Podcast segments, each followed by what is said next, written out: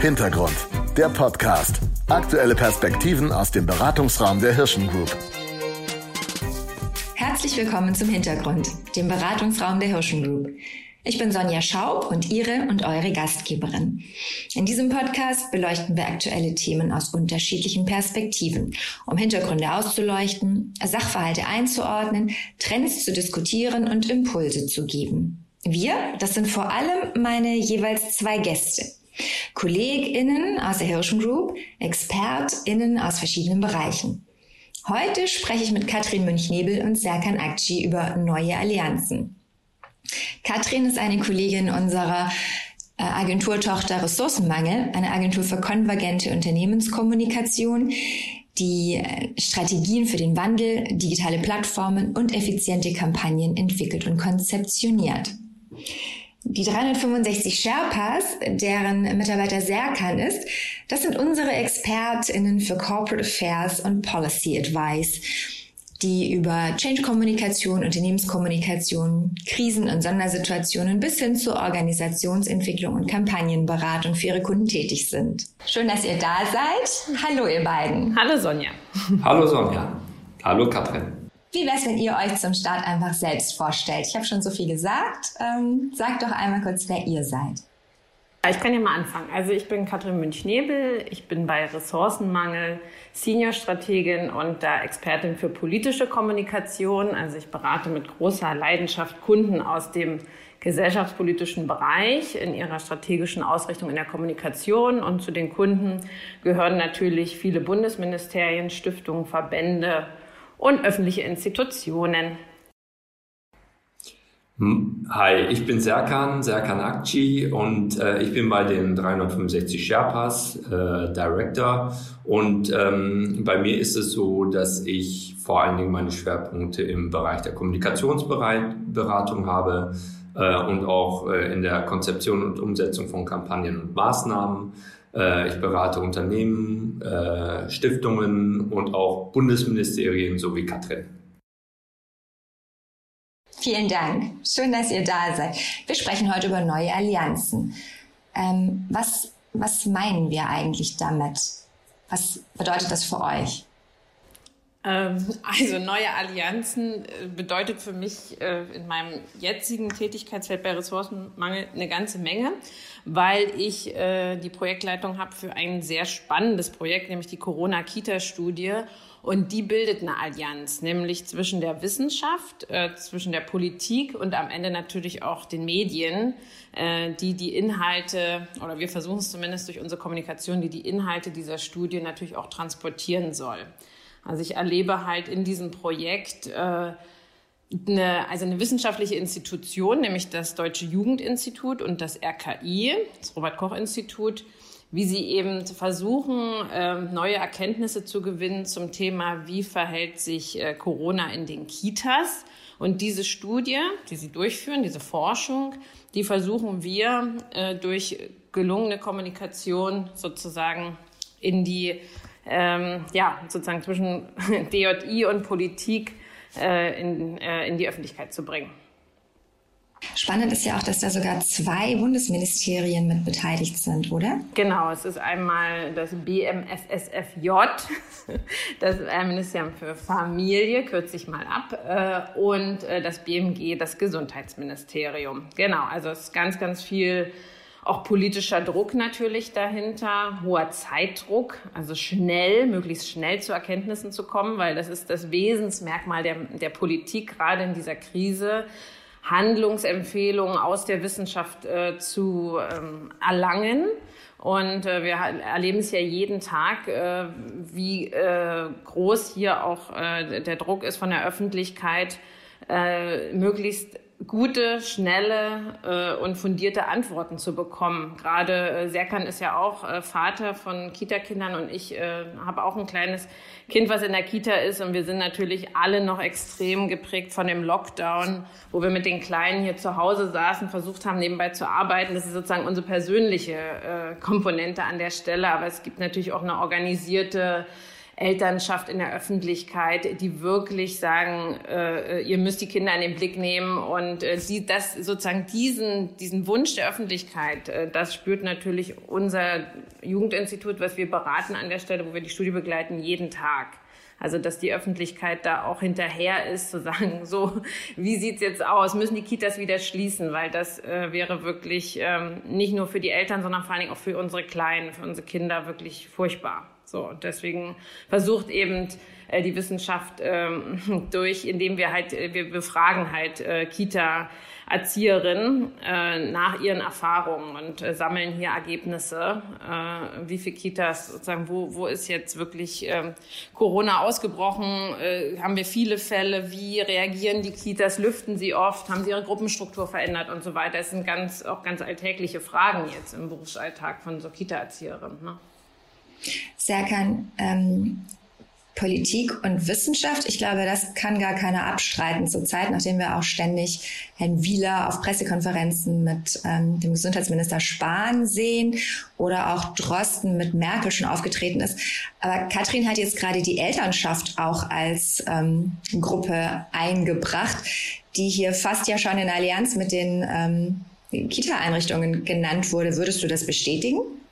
Ja, ich würde sogar erweitern, Sonja. Ähm, äh, auf der einen Seite erleben wir genau das, das war eine Notwendigkeit und wenn wir von neuen Allianzen sprechen, dann würde ich äh, an der Stelle das Neue in Anführungsstriche setzen. Es ist vielleicht für uns neu, weil wir es jetzt viel intensiver beobachten und sehen. Äh, die Bemühungen waren ja schon lange da.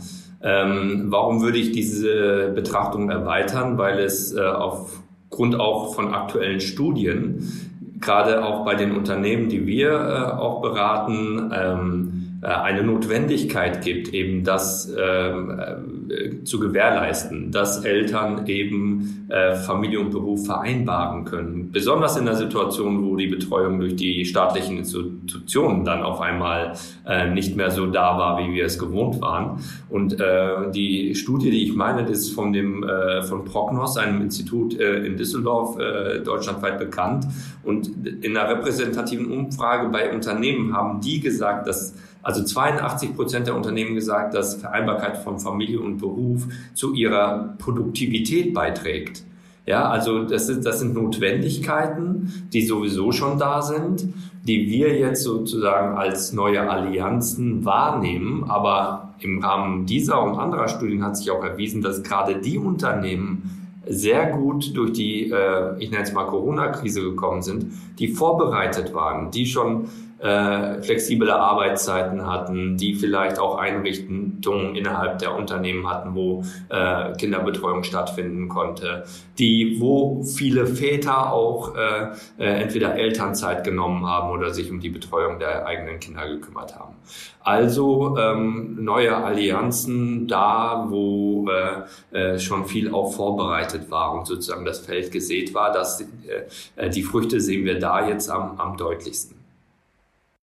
Das finde ich ganz spannend, dass du das sagst. Kathrin, wir hatten im Vorgespräch uns darüber unterhalten, ähm, welche Rolle Gesellschaft und Kinder spielen und dass sich der Diskurs im letzten halben Jahr geändert hat.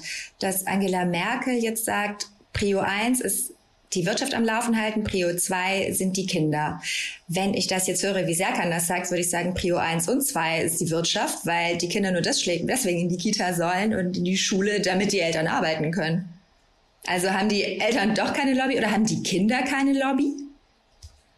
Ja, also ich würde sagen, die Kinder hatten am Anfang der Pandemie äh, wirklich äh, keine Lobby. Ähm, das war auch ähm, die Wahrnehmung äh, vieler, vieler äh, Eltern von, von Kindern, die das auch zu Recht ähm, kritisiert haben und in den öffentlichen Diskurs gebracht haben.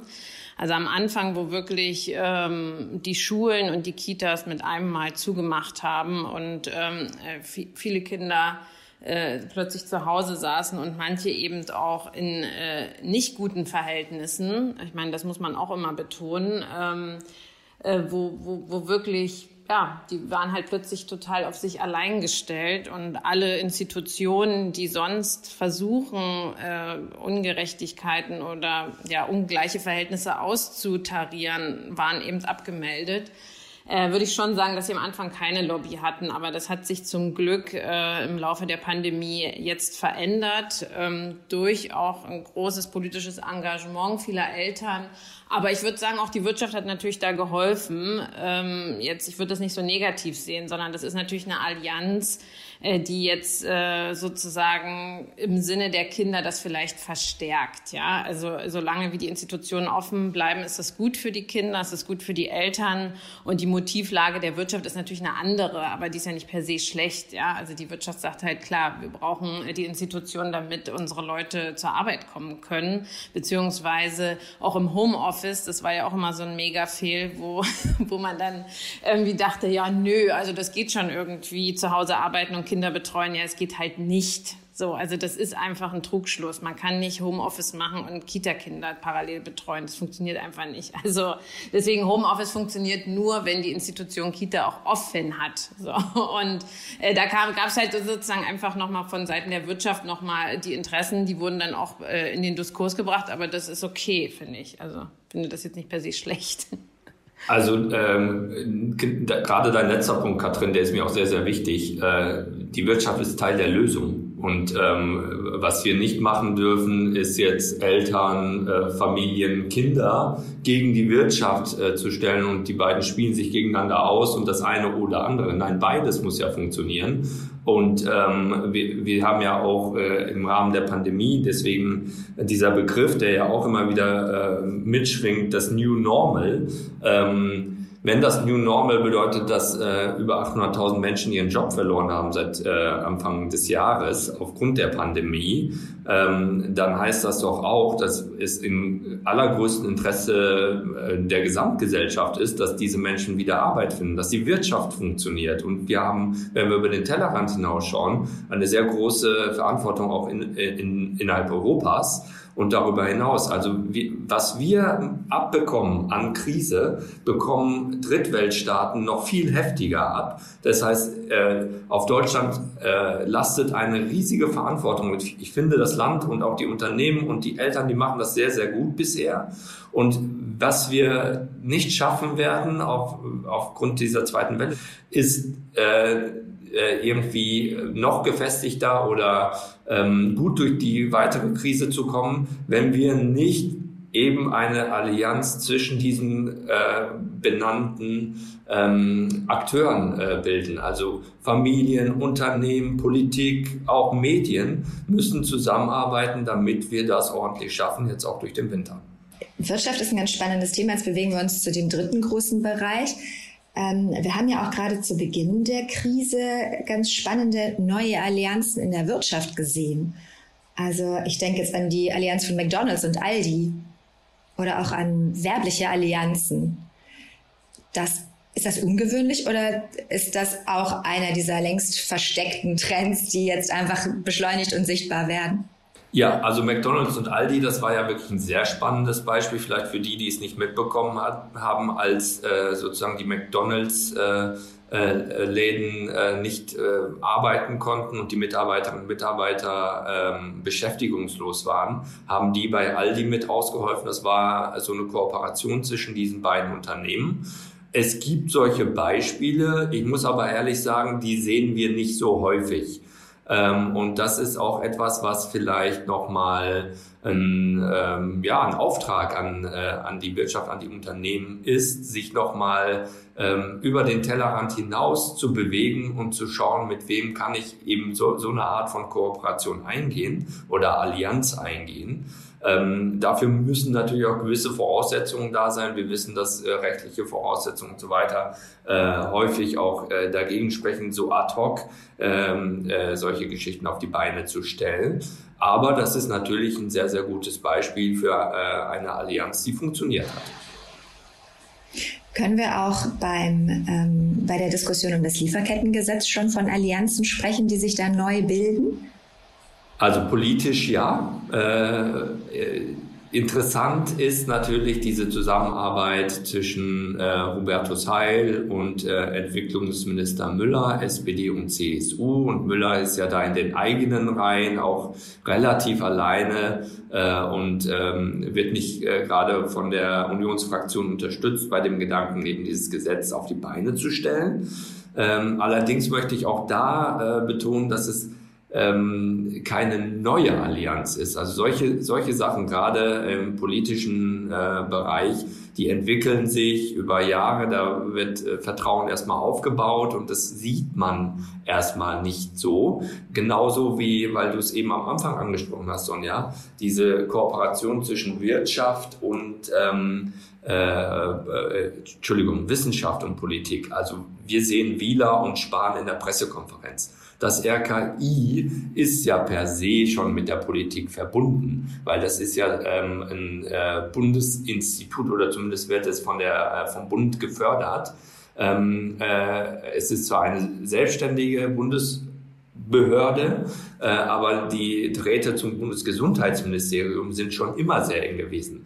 Wir sehen das jetzt in der Krise nur und wir sehen, dass Dinge, die vorher gut vorbereitet waren, nämlich diese Zusammenarbeit, jetzt, wo wir es brauchen, auch gut funktionieren. Also wer Allianzen schmieden will, der äh, sollte langfristig, strategisch auch langfristig denken. Äh, ad hoc sind solche Dinge wirklich sehr schwierig. Und also vielleicht da ergänzend, äh, wer äh, gute Allianzen oder was macht eigentlich so eine gute Allianz aus? Da ist es so ein bisschen dieses Wort der interdisziplinären Zusammenarbeit. Äh, ähm, für ein gemeinsames Ziel eigentlich. So und ähm, deswegen diese Ziele müssen immer klar sein und die Zielgruppen, die man adressieren will, die müssen auch klar sein, müssen ausgehandelt sein in dieser strategischen Allianz, von der Serkan gerade gesprochen hat. Und das ist ganz interessant, weil da kommen wir ins Spiel, die Kommunikatoren, weil äh, wir im Prinzip gute Hilfestellung leisten können und auch Brückenbauer sein können zwischen diesen unterschiedlichen Institutionen, also zwischen Politik und Wissenschaft, wie es jetzt zum Beispiel meine Rolle ist bei dieser Corona-Kita-Studie und ähm, da erlebt man natürlich ähm, schon etwas, wo man sagt, okay, es gab immer eine gute Zusammenarbeit schon zwischen Wissenschaft und Politik, das auch in der Beratung, das liegt natürlich auch an unserer Bundeskanzlerin, die zufälligerweise Naturwissenschaftlerin ist, was ein großer Glücksfall ist in der Pandemie. Äh, sie auch so einen wissenschaftsbasierten Politikansatz fährt. Ähm, aber was man natürlich schon jetzt erlebt hat, ist, dass sich die Wissenschaft in der Art und Weise der Kommunikation, dass sich ihre Rolle da schon äh, gewandelt hat, weil sie plötzlich in der Krise eine größere Orientierungsinstanz sind. Also das Schlaglicht ist halt, das öffentliche Schlaglicht ist halt viel stärker auf die Wissenschaft plötzlich gerichtet. Ja, ich nenne hier nur äh, auch äh, natürlich Herrn Drost mit seinem eigenen Podcast. Ne? Ich meine, die Wissenschaft hat sich auch an der Stelle bewegt. Sie hat diesen Professionalisierungsanspruch zum Teil angenommen. Sie sucht den direkten Dialog. Auch wir haben mit dem DJI zunächst eine Zielgruppenanalyse gemacht. Ja, also wer, wen wollt ihr überhaupt ansprechen und wie wollen wir diese Person ansprechen? Aber dieses sozusagen, wie verändert sich Kommunikation für die Wissenschaft in der Krise, wenn man plötzlich eine eine neue Rolle in der Politikberatung einnimmt, das ist halt hochspannend. Und da ist ganz, ganz viel in Bewegung. Da wird auch ganz viel ausprobiert. Äh, manches klappt, manches klappt nicht. Ähm, genau, aber wichtig ist auf jeden Fall, dass man äh, dass man die, die Regeln des öffentlichen Diskurses, was die Politik sehr gut beherrscht, äh, das Agenda-Setting, wie läuft das, äh, wie muss ich Themen setzen, dass das jetzt immer mehr auch Thema der Wissenschaft wird. Ja, also ähm, Bestätigung absolut. Äh, was uns wirklich auffällt, ist, dass äh, ähm, es nichts ist, was man äh, deswegen auch nochmal, das, um das zu unterstreichen, ad hoc geht. Äh, also gerade Herr Wieler hat ja seine Erfahrungen gemacht, Professor Wieler vom RKI, der ja am Anfang der Pandemie tägliche Pressekonferenzen abgehalten hat. Ähm, und äh, wir haben ja gelernt, wissenschaftlicher Diskurs ist etwas, was sich immer wieder bewegt und nicht irgendwie ähm, gesetzte Sachen äh, dem Publikum äh, vorsetzen kann und das äh, ist dann sozusagen das Endergebnis, sondern äh, so wie der Virus sich in Bewegung befindet, befinden sich ja die Erkenntnisse der Wissenschaft in Bewegung und das eben richtig zu kanalisieren und äh, zu kommunizieren. Äh, das ist der große äh, Trick, nenne ich es mal, beziehungsweise die große Herausforderung. Ähm, und da hat auch einiges nicht funktioniert. Das muss man auch mal festhalten. Da funktioniert auch einiges in, im, im, äh, Wissenschafts, äh, in, der Wissenschaftskommunikation nicht. Und wir erleben das auch, um diese äh, ja, Komponente noch mit reinzubringen, innerhalb der Bundesregierung beziehungsweise im Zusammenspiel von Bundesregierung mit Bundesländern was sich sozusagen in den letzten äh, äh, Zusammentreffen von Angela Merkel mit dem Ministerpräsidenten abgespielt hat, nämlich diese Uneinigkeit äh, in der Frage, wie gehe ich mit der Pandemie um. Ähm, das ist schon in der Dimension neu. Und auch da haben sich ja gewisse Allianzen gebildet, die wir vorher nicht erwartet hätten. Also zum Beispiel Manuela Schwesig mit äh, Daniel Günther im Norden, CDU, SPD geführt haben aber Interessen, äh, was zum Beispiel Tourismus angeht oder eben halt äh, die Nähe zu äh, anderen äh, äh, Ländern wie äh, Dänemark, ähm, die ähm, Bundesland wie Hessen jetzt nicht hat. Und da entwickeln sich auch Dinge, die wir beobachten und die auch zu Fehlkommunikation führen können. Ähm, und dann bin ich wieder bei Katrin. Es ist ein Dschungel, der Orientierung braucht und äh, der auch Lotsen braucht an der einen oder anderen Stelle. Das ist, ähm, das führt mich auch direkt zu einer Abschlussfrage, die ich aber an dieser Stelle auf jeden Fall stellen möchte, weil wir ja mit diesem Hintergrund auch ähm, Hilfestellung leisten wollen für Entscheider und für Kommunikatoren. Katrin hatte das gerade schon so ein bisschen angesprochen, aber was bedeutet das denn jetzt für mich als Kommunikator oder für Menschen, die in der Kommunikation arbeiten? Ähm, worauf sollen die den Blick lenken? Welche, welche veränderte Rolle kommt ihnen vielleicht auch zu? Wir haben jetzt nur sehr wenig über die Rolle der Medien gesprochen als ähm, und Kommunikatoren als Vermittler zwischen diesen Akteuren und den Medien. Ähm, was ist so für euch ein wichtiges Learning und was würdet ihr Kommunikatoren mitgeben? Ähm, ja, also äh, tatsächlich ist es auch für die Medien äh, eine neue Situation. Weil wenn man sich jetzt auch in die äh, Situation von Journalistinnen bewegt, die haben auch von zu Hause aus gearbeitet und mussten vieles am Rechner und am Telefon ähm, vorantreiben und haben ihre Berichte da geschrieben und waren es normalerweise gewohnt, vor Ort zu sein. Das heißt, Medien mit Informationen zu versorgen, hat sich verändert, auch für Kommunikatoren. Ähm, was auch neu oder anders ist, ist, dass äh, die sozialen Medien eine noch herausgehobenere Rolle spielen. Also Christian Dosten wurde, wurde erwähnt oder äh, jemand wie Karl Lauterbach, der ja auch ein sehr gefragter äh, Gesprächspartner ist wie die bei Twitter und ähnlichen ähm, äh, Plattformen kommunizieren und was sie da kommunizieren, hat einen großen Einfluss darauf, was in der Bevölkerung ankommt, weil darum geht's ja am Ende, also um Zielgruppen, um die Gesamtbevölkerung. Und ähm, da äh, finde ich die, dieses Bild vom Dschungel, äh, was ich eben schon mal äh, auch nochmal aufgegriffen habe, sehr, sehr schön, weil es das wiedergibt. Ähm, auch Medien müssen äh, äh, herausfiltern, was ist in diesem Dschungel das Wichtige. Und auch sie brauchen sozusagen äh, Beratung, Kom Kommunikation, Kommunikatoren, die sie dabei unterstützen, ähm, das zu sehen. Es geht nicht darum, ihnen was vorzusetzen, aber es geht darum, äh, ein Licht auf etwas, ein Lichtkegel auf etwas zu werfen und ähm, sicherzustellen und festzuhalten, das sind die wissenschaftlichen Erkenntnisse, die wichtig sind, auch an die Bevölkerung zu kommunizieren. Katrin, vielleicht bevor du anschließt, würde ich gerne einen, ähm, einen Twitter-Post von der Wissenschaftsjournalistin Mai Nguyen Kim einmal zitieren, in dem sie schreibt, Corona hat meine Meinung geändert. Mehr WissenschaftlerInnen in den Medien sorgen nicht für mehr Aufklärung, sondern für mehr Verwirrung. Wir brauchen Qualitätskontrollen in der Wissenskommunikation, Wissenschaftskommunikation. Sonst steht Autorität, Popularität vor Expertise und Wahrhaftigkeit. Ja. Da bist du bei deiner Rolle, bei deiner Aufgabe, oder? Ja, ist ein sehr schönes Zitat, finde ich, weil sie es äh, auf den Punkt bringt. Sie ist sowieso eine sehr, sehr kluge Frau, die ähm, die Wissenschaftskommunikation auch nochmal extrem verändert hat, finde ich. Also zum Guten, weil sie eine sehr, sehr klare Sprache benutzt und die Sachen äh, sozusagen auch nicht scheut, äh, sozusagen Unschönes oder vielleicht, was man nicht so wahrhaben will, auszusprechen. Also von daher äh, absolute Unterstützung. Ähm, ich finde es halt äh, spannend, dass man sagt, eigentlich die Wissenschaft könnte ja in diesen ganzen äh, verrückten Zeiten ja eigentlich zu einer äh, sachlichen Entschleunigung, sage ich mal so, von zugespitzten Erregungsdynamiken im Netz führen. Äh, also das könnte ihre Chance sein an der Stelle, da auch mal ein bisschen Dynamik rauszunehmen und zu sagen, okay, wir wollen jetzt mal über diese Fakten sprechen, die wir hier haben.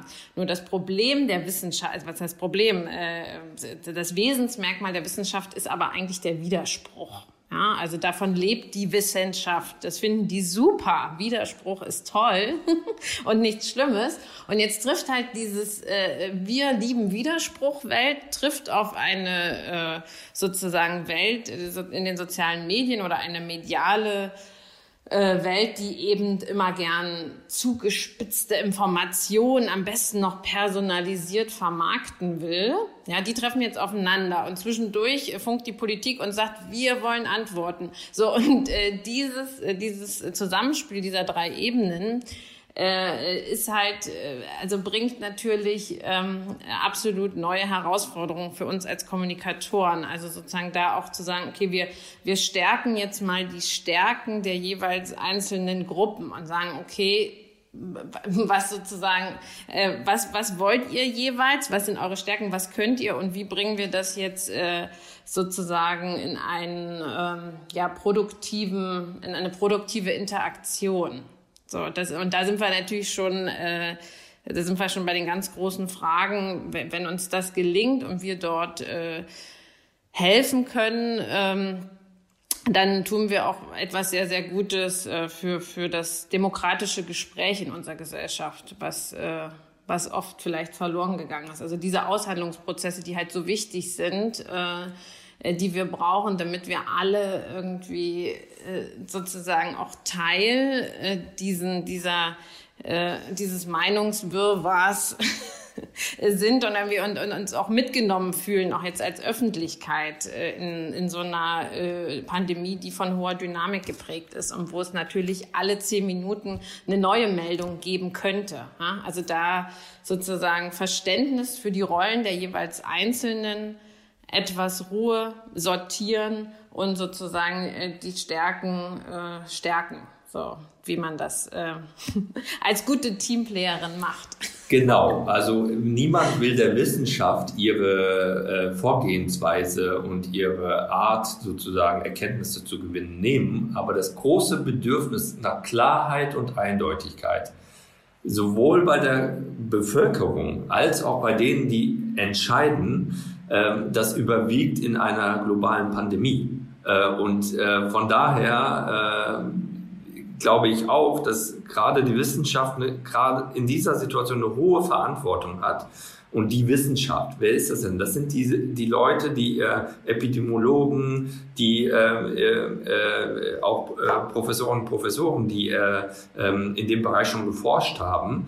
Ähm, die kann man ja nicht verpflichten, sich vorher abzusprechen, bevor sie äh, Statements äh, öffentlich ähm, zum Besten geben. Aber ähm, die, dieses Bewusstsein, was für eine hohe Verantwortung man momentan hat, das äh, ist schon äh, etwas, was man sich wünscht, dass es vorhanden ist. Und das ist vielleicht auch für die Wissenschaft dann neu zu erlernen. Das ist ein schönes Schlusswort und ich nehme jetzt für mich mit, auch weil ich ja selbst Kommunikatorin bin, Allianzen gibt es in allen Lebensbereichen. Meistens sind sie schon da. Entscheidend ist, sie zu kennen, ähm, ihre strategischen Ziele zu verstehen und gerade als Kommunikator ähm, sich dessen bewusst zu sein, dass die eigene Kompetenz über Kanäle, Zielgruppen, Diskursmechanismen ähm, und Bedürfnissen, das ist, was uns wertvoll macht, auch in einer solchen Situation, allen Akteuren zu ihrem Recht zu verhelfen und eine, ich finde das schön, Katrin, wie du das gesagt hast, ein bisschen Ruhe reinzubringen in diese Dynamik. Nicht immer nur höher, lauter, weiter, Hauptsache Klicks, sondern auch diese soziale Verantwortung ähm, ernst zu nehmen. Ich danke euch vielmals für dieses Gespräch. Ich hatte viel Spaß. Vielen Dank, Sonja. Schade, dass äh, ich kann euch ja sehen. Wir machen das über Teams und auch mit welcher Begeisterung äh, Katrin gestikuliert und äh, ganz im Thema. Es macht total Spaß. Vielleicht sollten wir über einen Videocast nachdenken. Aber für heute will ich sagen, ganz herzlichen Dank. Wer noch Fragen zu euch hat oder wer das Gespräch mit euch vertiefen möchte, der findet eure Kontaktdaten in den Show Notes.